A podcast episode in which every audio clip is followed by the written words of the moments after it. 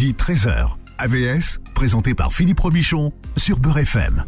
AVS pour à votre santé, bonjour et bienvenue, bon appétit si vous nous écoutez et que vous êtes passé à table. Mon invité aujourd'hui s'appelle Jessica Hugues, bonjour et bienvenue. Bonjour, enchantée. Merci de me recevoir. Avec beaucoup de plaisir. Vous êtes championne de karaté, plusieurs titres de championne de France kata et combat. Vous nous expliquerez ce que c'est. Plusieurs titres en équipe. Vous avez été championne du monde chez les juniors et championne d'Europe chez les seniors. Euh, vous êtes toute génération confondue et vous faites partie des trois meilleures techniciennes du karaté euh, français. Vous êtes culturiste euh, également et dans cette discipline, vous avez obtenu le titre de vice-championne de France. Oui, c'est exact. Voilà. Et votre maman était Miss Toulon Oui, euh, c'est il y a fort longtemps, mais, mais là, vous n'avez pas pu vous aligner sur Miss Toulon. Non, non, je m'y attendais pas, parce que vous me la sortiez celle-là. Vous publiez Combattante pour la vie chez Mareuil euh, Édition. À quoi le titre de votre euh, livre fait-il référence? Eh bien, tout simplement parce que j'ai 30 ans et que j'ai l'impression d'en avoir le double. J'ai eu énormément de combats dans ma vie et j'en ai encore.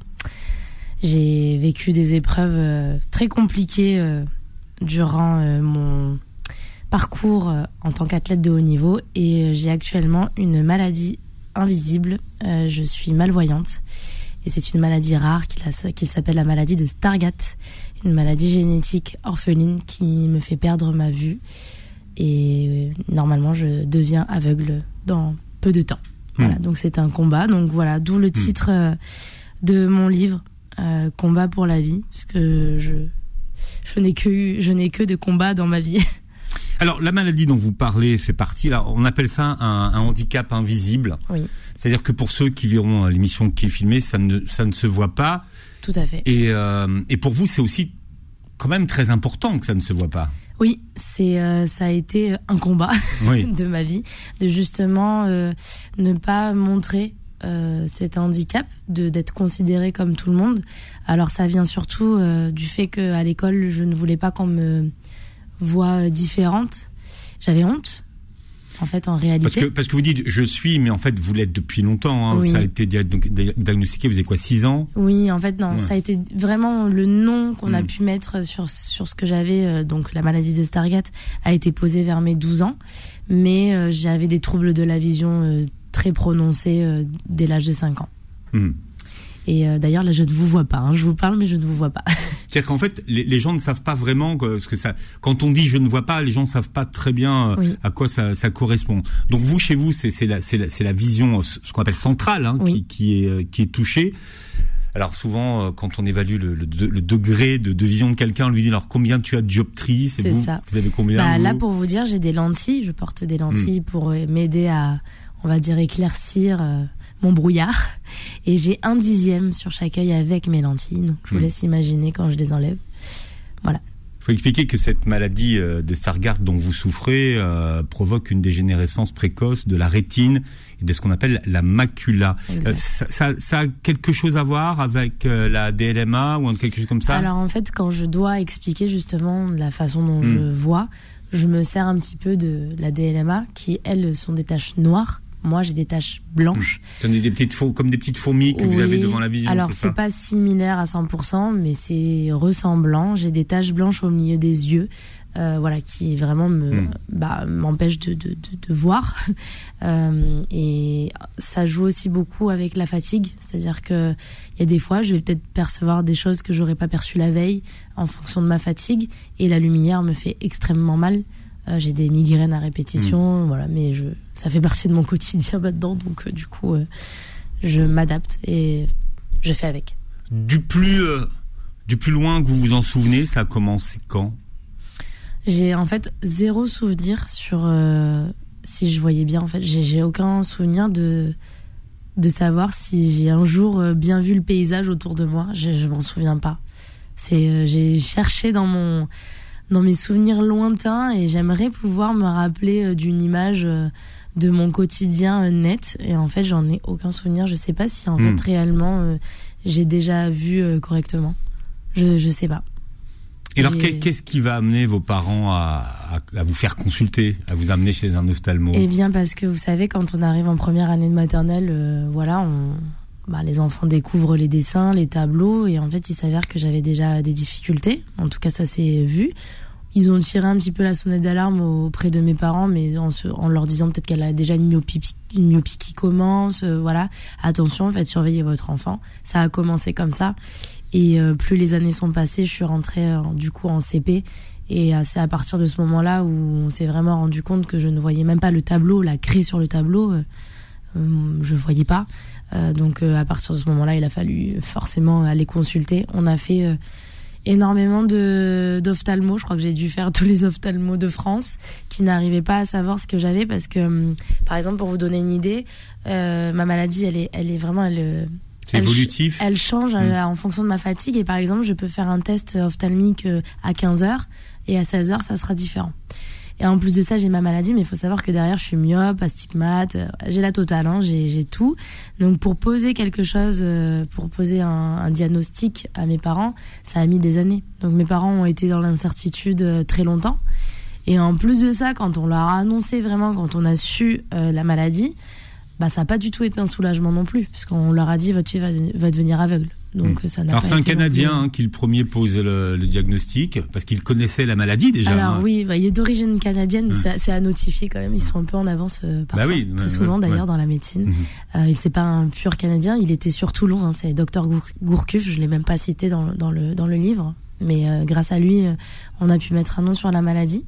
Et grâce à lui, on a pu aussi rencontrer le professeur à l'hôpital Necker qui elle est spécialisée dans cette maladie, faire des tests génétiques, voilà. Hmm. C'est euh, c'est malheureusement une maladie, bah, comme je l'ai dit tout à l'heure, hein, qui qui est tellement rare. Il n'y a pas de finance dessus, il n'y a pas d'évolution. Ça fait des années que j'entends parler de soi-disant euh, une recherche, mais en fait il n'y a plus rien qui se fait parce qu'il y a il y a pas de finance, il y a rien qui se fait et ils font rien pour. Donc euh, voilà. oui, donc au moins au, moins au moins il se passera rien si on fait rien. Ben voilà, c'est ça. C'est pour hmm. ça que j'ai écrit un livre. pour informer peut-être qu'il y a des gens qui, qui, vont se reconnaître dans ce que vous racontez en plus. Et, en plus, on, en fait, au final, on, on dit qu'on est peu nombreux, mais on est très nombreux. On est très nombreux et je le vois depuis que j'ai écrit le livre. J'ai certains messages et en fait, on se sent un peu isolé parce que personne n'en parle. Et en réalité, on est très nombreux à être atteints de cette maladie. Euh, et d'autres maladies aussi visuelles, bien évidemment, que si je peux combattre, enfin battre, hmm. pas, pas battre, pardon, euh, mener mon combat pour faire mettre en lumière cette maladie de Stargate, je, c'est mon but, je vais le faire. Mais si en plus je peux l'ouvrir aux maladies visuelles, bah, qui sont peu connues et vous savez la vue, c'est un sens dont on a besoin et c'est dur quand on vous dit, euh, enfin, je demande à quiconque euh, de, de, de fermer les yeux deux secondes et de se dire euh, qu'on a un médecin qui nous dit, bah voilà, on sait pas, mais vous allez devenir aveugle. C'est-à-dire hmm. que quand vous avez des enfants ou votre famille on vous dit bah voilà dans quelques dans quelques mois, quelques années, on peut pas vous dire quand, bah vous vous serez dans le noir. Et mais par contre, il y a rien à faire. On a on peut rien vous proposer. Hmm. Vous dites moi je vis avec une épée de, de Damoclès. Hein.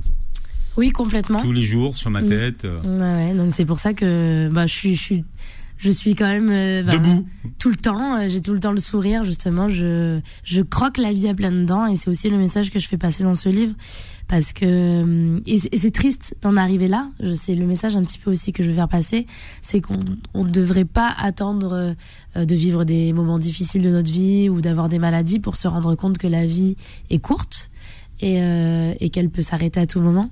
Et c'est pour ça que je vous dis que bah, je vis mes, mes journées comme si c'était la dernière. J'essaye de toujours être souriante. Je suis pas un robot. Hein. Moi aussi, j'ai des moments de, de tristesse, de doute. Mais euh, ouais, j'ai toujours le sourire. En tout cas, j'essaye.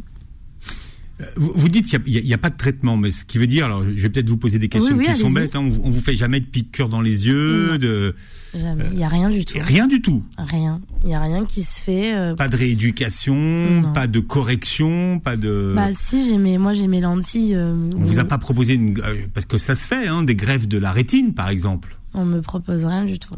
Et, pour l'instant, on peut pas. Il y a rien qui se fait pour ma maladie. Rien du hmm. tout. Pour la maladie de Targat, il y a rien. Ouais. Vous allez sur internet, tout ça, vous allez regarder ah ce qui se faisait à euh, l'étranger. Enfin, je sais, je sais pas les. Oui, oui. Bah, en plus, je suis euh, quand même euh, dans les listes prioritaires à l'hôpital Necker, qui me suit depuis que je suis toute jeune, et ça n'avance vraiment pas beaucoup, voire pas. Je dirais-il, mais je pensais à, cor à cornée tout à l'heure. Oui, c'est pas grave. Pardon, mais c'est la cornée. Ce sont des greffes de cornée. Pas euh... De la rétine et de la macula, hein, c'est. Mhm. Mais bon, c'est une greffe de cornée, mais c'est pareil. Voilà, qui, qui ma font... cornée est creusée. Euh, c'est pas une bêtise, hein, c'est vraiment. Euh, ma cornée, elle est, elle est pour mon âge, elle est presque. Euh, elle est usée, elle est, elle est creusée. Hein. Quand on fait mes examens, on voit vraiment, c'est un peu flippant quand on le voit, mais elle est, elle est creusée, elle est, Hmm. elle est vide en fait, elle est totalement. Parce que vous faites beaucoup d'examens quand même, même s'il n'y a rien à faire Oui. pour votre maladie, vous faites beaucoup de- euh, de- d'examens plus pour, maintenant. pour surveiller le. Plus maintenant, je fais un examen tous les ans pour Hmm. euh, voir si euh, si ça stagne un peu, si ça évolue. Bon là, on m'a annoncé que j'ai perdu totalement ma vision centrale, donc euh, voilà. Maintenant, me reste un peu mes périphériques. Vous expliquez que, que vos parents ont, souffert d'une grande culpabilité à Oui. l'annonce du diagnostic. Beaucoup. Euh, encore aujourd'hui, euh, mes parents sont assez fragiles sur le sujet. Euh, très, euh, ils se sentent coupables alors que bon, ils pouvaient pas savoir en, en faisant un enfant euh, qui porte, qu'ils étaient porteurs de gènes. Je suis la première à leur dire. Après, euh, je pourrais pas leur enlever cette culpabilité qu'ils n'ont pas à avoir, mais oui, oui, ils se sentent responsables de ça parce que c'est génétique, c'est bête, Mm. mais voilà. Mais euh, je, moi qui suis maman aujourd'hui, Vous y avez pensé pendant votre grossesse euh, Bien sûr, bah, dès, ouais. euh, dès que j'ai, enfin dès que j'ai appris que j'étais enceinte, dès trois mois, je suis partie faire des tests génétiques avec mon, mon chéri pour voir si on était tous les deux porteurs. Alors, il y a un cas sur 80 pour ma fille qu'elle l'est. Euh, j'ai espoir euh, qu'elle ne tombe pas sur ce 1. Voilà, sur ce, Hmm. sur ce, cette euh, malchance. Voilà. Et, et pour expliquer les répercussions que ça peut avoir, euh, et justement par rapport à votre petite fille, hein, qui, Oui. qui, qui, qui, qui vous pose des questions, les enfants sont questions, vous vous dites je peux pas lui raconter d'histoire, par exemple, ne serait-ce que lui lire un livre, un, lui lire un livre, c'est pas possible. C'est ça. Le, le soir pour une maman, c'est un peu, enfin, une maman comme moi, c'est un peu compliqué. J'aimerais pouvoir. euh, En fait, je peux pas faire des choses comme tout le monde font, c'est-à-dire euh, se mettre euh, à côté de sa fille, lui lire des histoires. euh, Il y a plein de choses que je peux pas faire avec elle. Quand elle est au parc, je vois pas si elle est heureuse, si elle sourit. C'est toujours très compliqué. C'est stressant aussi hein, pour moi parce que quand je suis toute seule, ce qui est rarement le cas, je suis toujours. En fait, je suis toujours obligée de céciter, d'avoir soit mon chéri avec moi, soit quelqu'un de ma famille ou des amis. Hmm. Euh, c'est heureusement que je suis sportive et que je me débrouille super bien, comme vous avez pu le voir tout à l'heure. L'heure, j'ai- cherché les trucs. Oui. Je vous l'ai dit. Mm. J'ai regardé effectivement, ouais. Mais euh, on voit, c'est-à-dire que quelqu'un qui n'est pas au courant il peut pas savoir. ne peut pas soupçonner. On était avec avec Faudil, hein, de toute façon, quand vous êtes arrivé, personne ne peut soupçonner que vous êtes atteint de. Oui, mais en fait, je pourrais euh, marcher les yeux fermés. Vraiment, euh, je, je je peux pas vous expliquer. Je, Mm. pourrais marcher les yeux fermés. Et pourtant, vous dites que vous ne pouvez pas vous déplacer dans les transports en commun, notamment Oui. dans le métro et le RER. Ouais, ouais. Pourquoi? Bah parce que tout simplement, je connais pas mon environnement. Euh, je connais pas mon environnement. Je sais pas où je vais. Je, je peux pas lire les panneaux. euh, sauf quand. Alors ça, c'est ce que je faisais euh, quand j'étais euh, sportive de haut niveau sur Paris. Mon chéri, par exemple, je vous donne une situation. J'ai un rendez-vous tel jour où malheureusement personne peut m'emmener. Il faut que je prenne les transports en commun toute seule. Ben, Qu'est-ce qui se passe? On est obligé de prendre une journée où il le fait une fois avec moi. Et en fait, j'enregistre mécaniquement. En fait, c'est informatique. C'est informatique. ouais. Le nombre de pas, euh, euh, le nombre d'arrêts. euh, je, je peux pas l'expliquer comme ça, mais en fait, tout est euh, tout est préenregistré dans, dans, dans ma tête.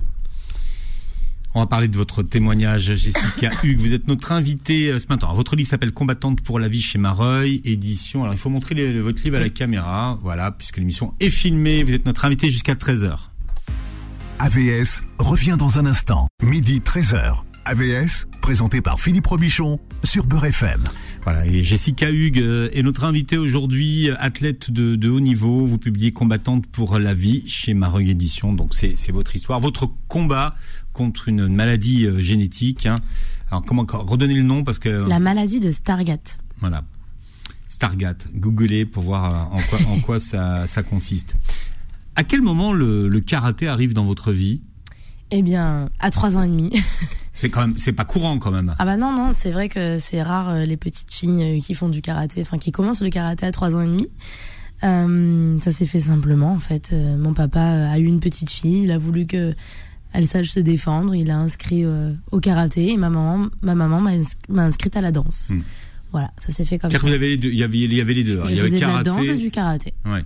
Il y avait beaucoup d'enfants comme vous euh, de 3 ans au karaté? Euh, alors non, normalement on ne prend pas les enfants à partir de 3 ans et demi. Il s'avère que ce jour-là, le professeur, euh, donc euh, qui a été mon professeur et qui l'est toujours encore aujourd'hui et qui est un deuxième papa, Guy Berger, a- avait décidé de me laisser ma chance. Elle a- il, il a dû peut-être le sentir, hein, on ne sait pas. Il a dit à ma mère, bon, on va faire quand même un essai. Et puis euh, j'ai fait mon petit essai et au final, euh, je me suis tellement bien débrouillée qu'on m'a mis même avec les plus grands.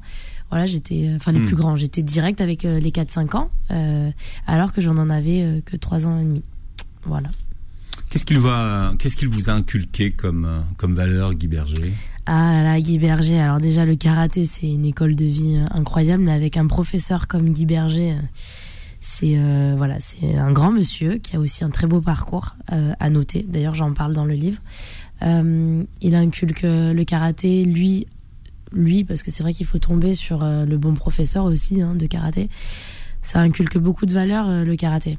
Ne jamais abandonner, le respect, la loyauté. Vraiment, c'est la combativité, d'où le nom de, de mon livre aussi, parce que ça fait partie. euh, Je pense que si je n'avais pas eu le karaté dans ma vie, j'aurais pas été peut-être la femme que je suis aujourd'hui, Mm. toutes les valeurs et, une, et cette force que, que ça a pu me donner. D'autant que vous étiez un petit gabarit, vous, hein, Euh, oui, oui. Tout, bah, je suis toujours Oui, un non, petit ouais, gabarit, ouais, je fais 1m57. pour la compète. Oui, Ouais. oui, oui, toujours. J'ai toujours été euh, la plus petite de ma catégorie. Très souvent, en tout cas, elle me mettait au moins une tête ou deux quand j'étais en combat. Oui. Vous avez fait toute votre carrière euh, sans voir, euh, euh, sans voir vos adversaires en tout cas. ça. J'ai hein. jamais vu Vous voyez les vo- voir la, la, la, la, la- la face de l'adversaire de, de près, le regarder dans les yeux, ça, ça, n'est jamais arrivé. Ouais. Je n'ai jamais pu euh, savoir contre qui je tombais, euh, ni voir le visage de mon adversaire. D'ailleurs, c'était un petit peu compliqué pour moi, ça aussi, de le cacher, mais pourtant j'ai réussi. Et vous l'avez Et- caché quasiment toute votre carrière sportive. Oui, bah alors je l'ai caché après l'équipe de France quand je suis rentrée en équipe de France, l'ont su et j'étais obligée de leur dire. Je vous expliquerai ça peut-être tout à l'heure, Ouais. mais euh, effectivement euh, pour moi euh, c'était compliqué aussi parce que je pouvais paraître prétentieuse. Pourquoi? Parce que je disais pas bonjour dans les couloirs ou ou je reconnaissais pas. Mais c'est pas que je reconnaissais pas, c'est que je ne voyais personne. Voilà, c'était juste ça l'aspect un peu compliqué euh, Hmm. de, de que les gens ne sachent pas ma maladie. C'est qu'en réalité, vu que je ne les voyais pas, je pouvais pas dire bonjour. Et comment vous en parliez avec Guy Berger? Parce qu'il était quand même au courant de votre handicap. Alors, il a été au courant. Et euh, d'ailleurs, euh, très récemment, j'en ai reparlé rapidement quand il a su que je sortais le livre. Il me dit, c'est vrai que il l'a su. Il m'en a jamais reparlé. Et il m'a dit, mais tu me bluffes. Tu m'as toujours bluffé. Tu me bluffes parce que à aucun moment, il se rendait compte que j'étais malvoyante. C'est-à-dire que dans vos stratégies de combat, il n'en- il il s'en servait pas du tout, jamais. Jamais. Et dans les stratégies de motivation. Jamais. Jamais, jamais. C'est même moi, hein, je sais pas comment vous expliquer. Même peut-être lui, il aurait pas les mots parce que quand je lui posais la question euh, la dernière fois en rigolant, je lui ai dit euh, mais du coup, tu voyais que je voyais pas, euh, euh, que c'était compliqué pour. Il me dit non, t'étais, euh, c'était inné chez toi, c'était une furie. euh. Hmm. C'était- mais c'était tabou entre vous ou- pas du tout. C'est juste que moi, euh, bah pourquoi on m'en parlerait alors que je me débrouille?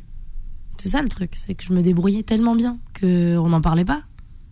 Vraiment. hein, C'était pas un sujet, voilà, c'est ça. Non, c'était Ouais. pas un sujet. Et je ne voulais pas. Moi, les tatamis, c'était ma bouffée d'oxygène. C'est ce que j'explique un petit peu euh, de, de partout dans mes interviews et, et dans le livre. Euh, le, le- le tatami, c'était le seul endroit où je ne me sentais pas différente et handicapée. Alors qu'à l'école, oui. Donc je voulais surtout pas qu'on me parle de ma maladie quand j'étais sur les tatamis. Mhm. Voilà. Avec du recul, qu'est-ce que ça a eu comme impact sur la, la karatéka que vous avez été, si c'en a eu un, sur la façon que vous avez eu de, de, de vous battre et de, et de vous construire un mental de championne? Bah oui, je- ça a créé quelque chose en moi, ça a créé ma force. Parce que hum, si par exemple on me posait la question, ça, ça un petit peu. hein. Comme toujours, quand on arrive sur, euh, sur ce sujet-là, euh, sans cette maladie, je pense que j'aurais été différente à tout point de vue. J'aurais. Alors c'est marrant, hein, c'est un, un peu paradoxal ce que je vais dire, mais je n'aurais pas vu la vie comme je la vois. Hmm. Et c'est pour ça que je dis, euh, juste en dessous de mon titre, il y a écrit Je ne vois pas la vie comme tout le monde. euh, au sens propre comme au figuré, puisque je, je vois rien, mais aussi euh, spirituellement et voilà, dit- je vois la vie différemment grâce à cette maladie. Et demain, on me pose la question, on me dit euh, est-ce que tu voudrais euh, ouais. refaire ta vie sans cette maladie? Eh ben, je suis très sincère, peut-être pas. Vraiment. Enfin, il y a peut-être pas. Il y a peut-être. Oui. À quel moment vous êtes parce que parce que vous l'expliquez, il y, y a un moment donné où vous êtes devenue une gagnante. Oui. Il y a eu un déclic.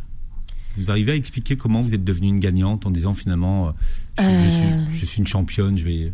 Alors, euh, comme je l'explique dans le livre, j'ai de suite, en fait, dès toute jeune, j'ai commencé par des interclubs et en fait, j'ai toujours gagné, toujours gagné, mais sans me rendre compte que, je sais pas comment l'expliquer. d'ailleurs. Sauf votre premier match, Oui, mon, mon ma première compétition. qui a été quand même un, un camouflé. Exactement.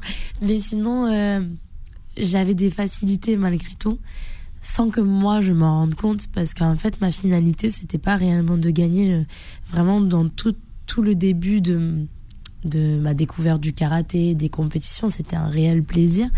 Voilà, j'avais, je sentais que j'étais une compétitrice. Hein. Bien évidemment que je voulais monter sur les marches du podium. Mais ça se faisait naturellement. Et euh, je sais pas comment répondre à votre question. Il n'y a pas eu vraiment Il n'y de a pas un moment où déclic. Denis, voilà, moi je. je- Il n'y a pas eu un déclic, mais euh, vraiment cette. euh, je me sentais tellement euh, forte, libre, euh, plus handicapée. Euh, c'est vrai que ça mettait de la lumière forcément sur moi. Regardez, j'y arrive. Alors, mais en plus, je disais à cette époque-là, je, je disais pas regardez, j'y arrive alors que je suis malheureuse parce que je n'en parlais pas. C'était plus personnel au final. C'était pas Hmm. pour être euh, reconnu ou quoi que ce soit. C'était personnel. Est-ce que c'était du déni? Peut-être, sûrement, peut-être ou sûrement. On est en plein, euh, Hmm. en plein, euh, en pleine discussion philosophique. Non, là. mais d'une certaine euh, façon.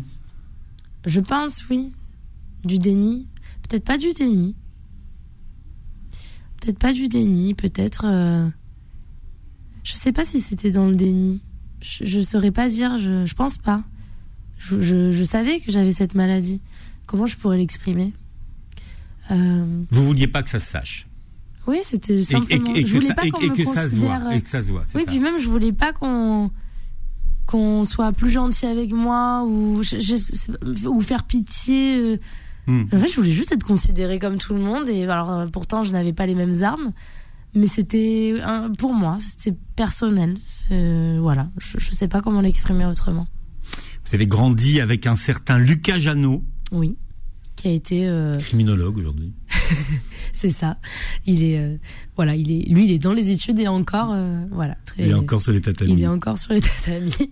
Euh, effectivement, il a, il a été euh, présent euh, longuement dans, dans toute mon adolescence, dans ma construction malgré tout. Il a été aussi un repère.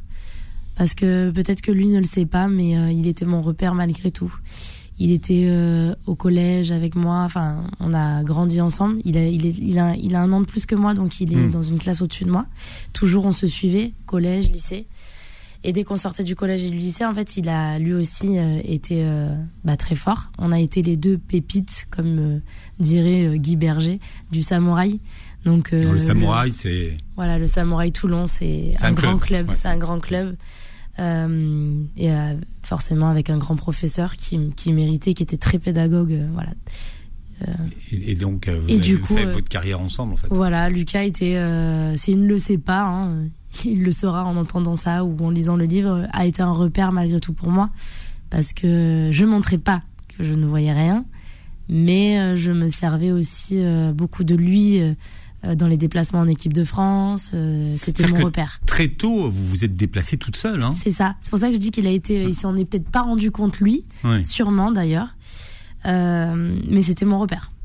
Oui, clairement. Dans les entraînements, comme dans, dans les déplacements pour aller en équipe de France. C'était mon repère. Quel regard les Français portent-ils sur le karaté?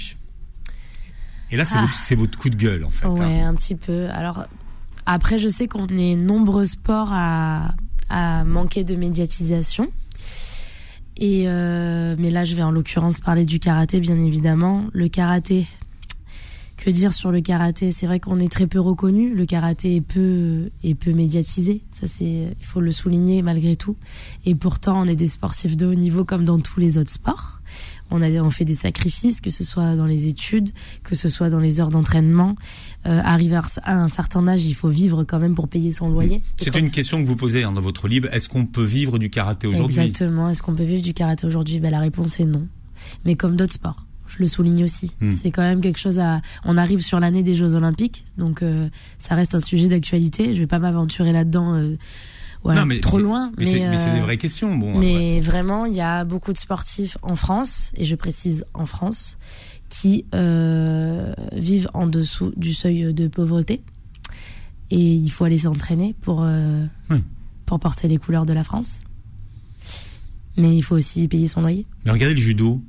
Oui. Alors, ben, les Finalement, le judo, ça n'a rien à voir. Enfin bon. Mais attention, il y a des stars. Il y a les stars mm. et il y a euh, ceux qui sont pas mis en mis en lumière non plus. Et pourtant, ils ont autant d'heures d'entraînement que que Teddy Riner. Euh, alors attention, j'adore Teddy Riner. Hmm.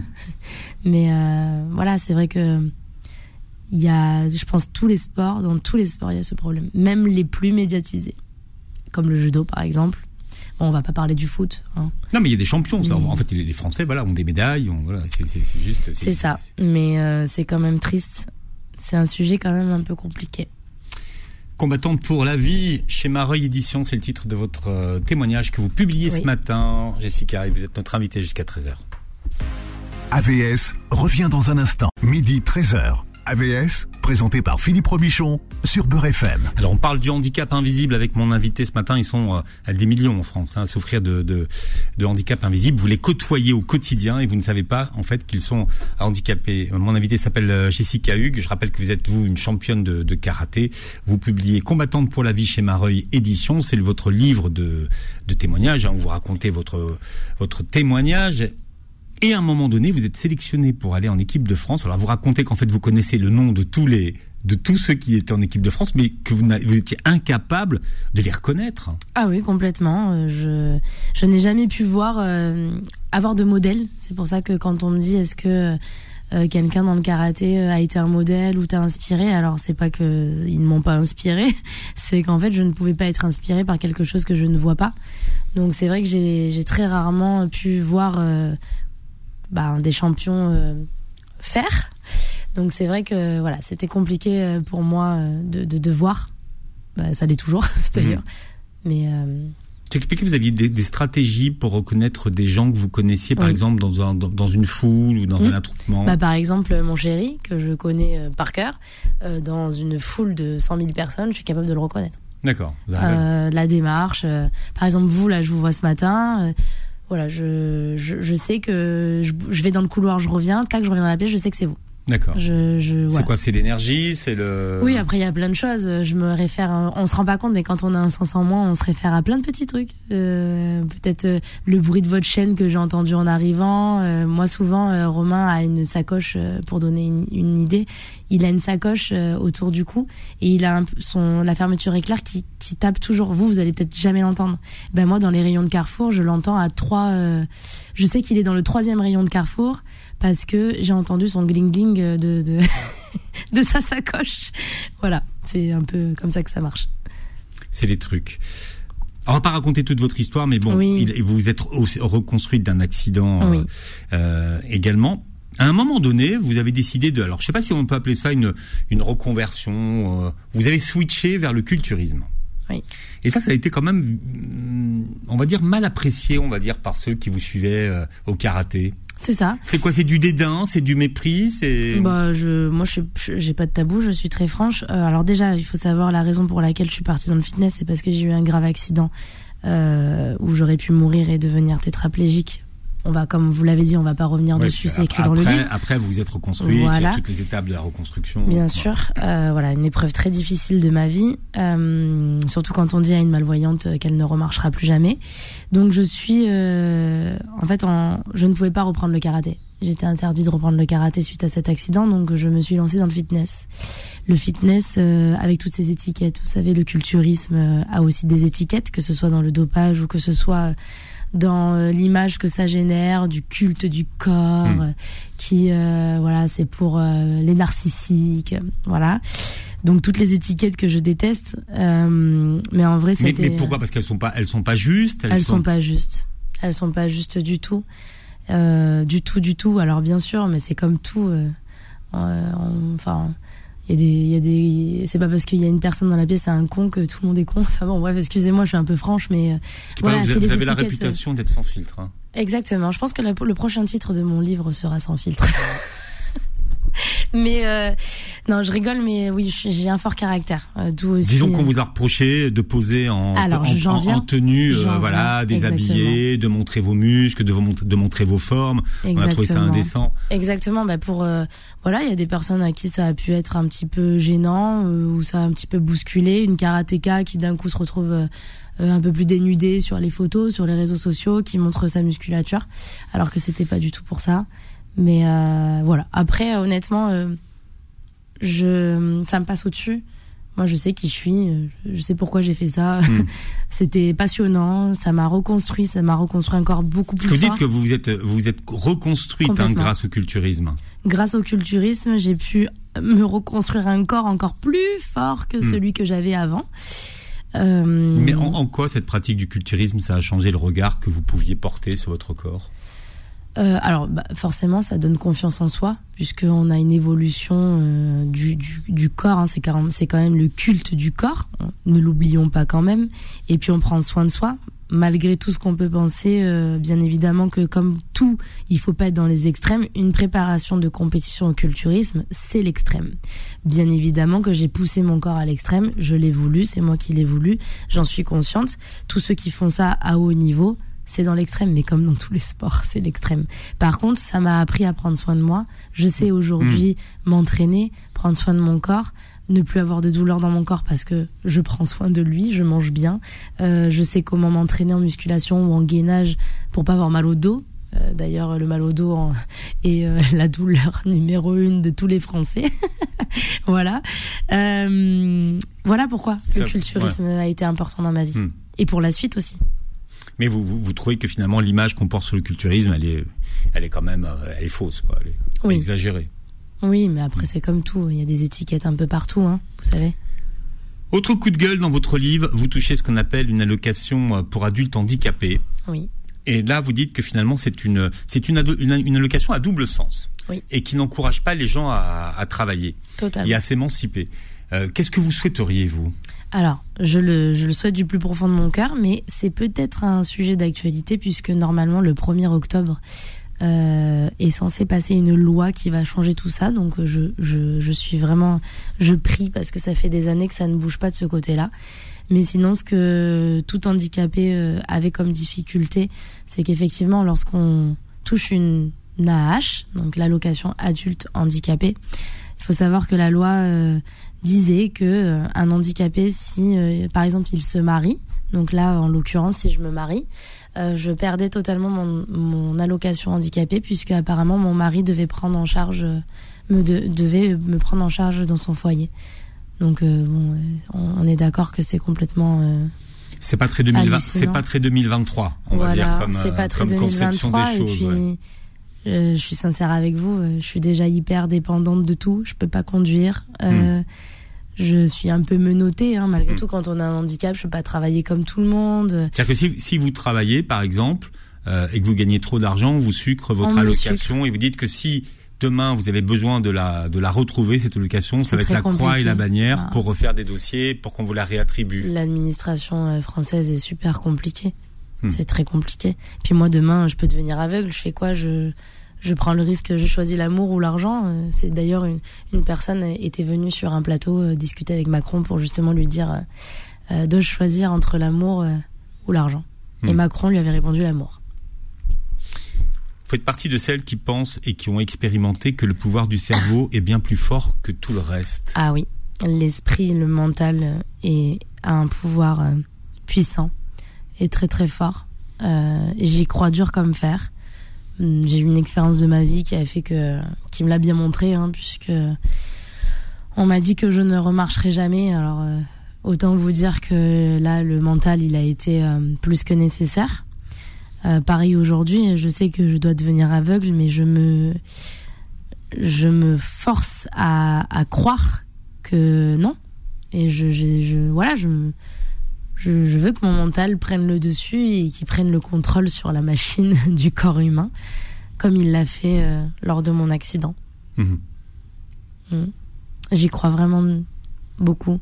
Rester positif, le positif, ça attire le positif. Euh, ne, pas écouter. Euh, alors oui, hein, on n'est pas des robots, attention, on n'est pas des, on est tous humains, moi aussi.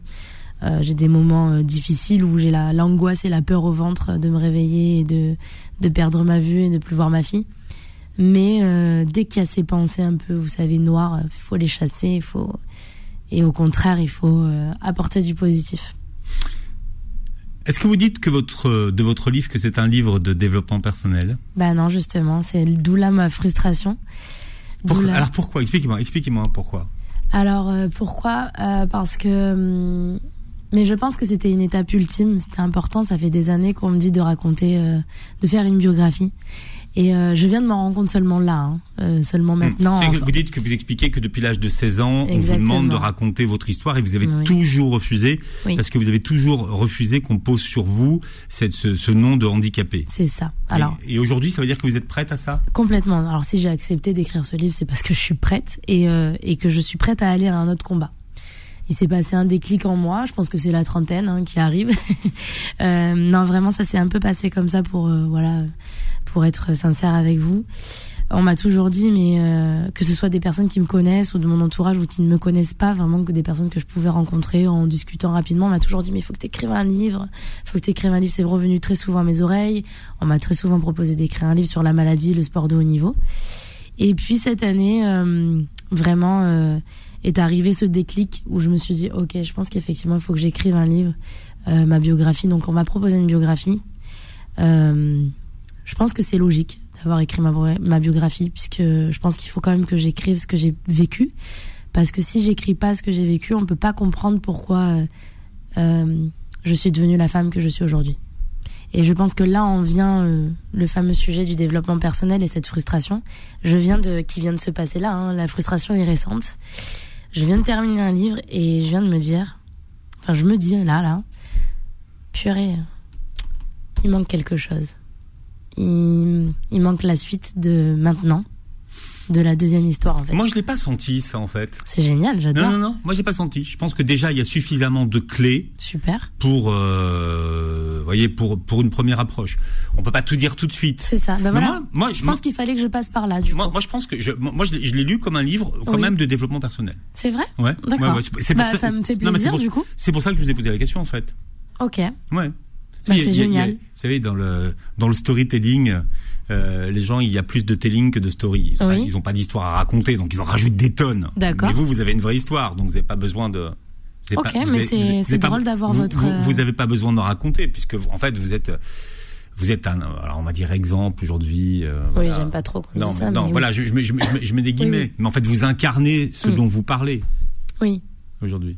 D'accord, bah, bah, ça me fait plaisir si cette biographie peut aussi euh, avoir un, un sens de développement personnel, c'est ce sur quoi justement je, je veux aller. Et, mais par contre, c'est pas. Euh, il, me reste un combat important euh, après ce livre. Oh, c'est la suite. vous êtes venu avec votre chérie. À quel moment vous lui avez dit que vous étiez malade? Ah. Parce que vous lui avez pas dit tout de suite en fait. alors il l'a su, hein, parce que dans les, en équipe de France, il y avait des bruits de couloir, mais simple. Juste, euh, mhm. c'est elle euh, qui a des gros soucis de vue. Voilà. C'était juste ça. Il avait eu euh, mhm. une brise, voilà, à son oreille. qui, il avait su que Jessica Hugues, la petite jeune qui arrive, a des soucis de vue, mais voilà, c'était dit comme ça, hein, pour vous dire, en équipe de France. Donc, il savait pas plus. C'est tout. Elle a des soucis de vue, mais bon. Mhm. Il pensait peut-être que c'était anodin. Et euh, bon, il s'est passé tout ce qui s'est passé, hein, tout ce que je raconte dans mon livre. Oui, oui, bah, voilà. euh, on s'est mis vous ensemble. Êtes vous êtes arrivé avec votre 20, vos 27 valises. voilà. Et puis on s'est mis ensemble, ça a été le vrai coup de foudre. Et puis à un moment donné, euh, j'ai dû quand même lui faire réaliser les choses. Mais ça a été pour lui une évidence de, de, de continuer avec moi de ces mots. Voilà, qui en fait la question ne se posait même pas pour lui. Allez, votre livre vient de sortir. Il est sorti euh, jeudi dernier, Combattante pour la vie chez Mareuil Édition. Jessica Hugues. Alors vous réécouterez l'émission en podcast sur beurrefm.net et sur toutes les plateformes qui aujourd'hui reprennent l'émission et vous verrez la vidéo sur la chaîne YouTube. Merci d'avoir été avec nous. Merci à vous. qu'aujourd'hui on dit que vous êtes une personne inspirante. Comment? Vous êtes une personne inspirante, comme on dit aujourd'hui. Bah oui, c'est gentil, mais c'est c'est pas ça que. Enfin, j'ai pas besoin de, de reconnaissance, mais merci beaucoup, ça me touche. C'est un plaisir de parler avec euh, vous. Très belle journée santé sur Beurre FM.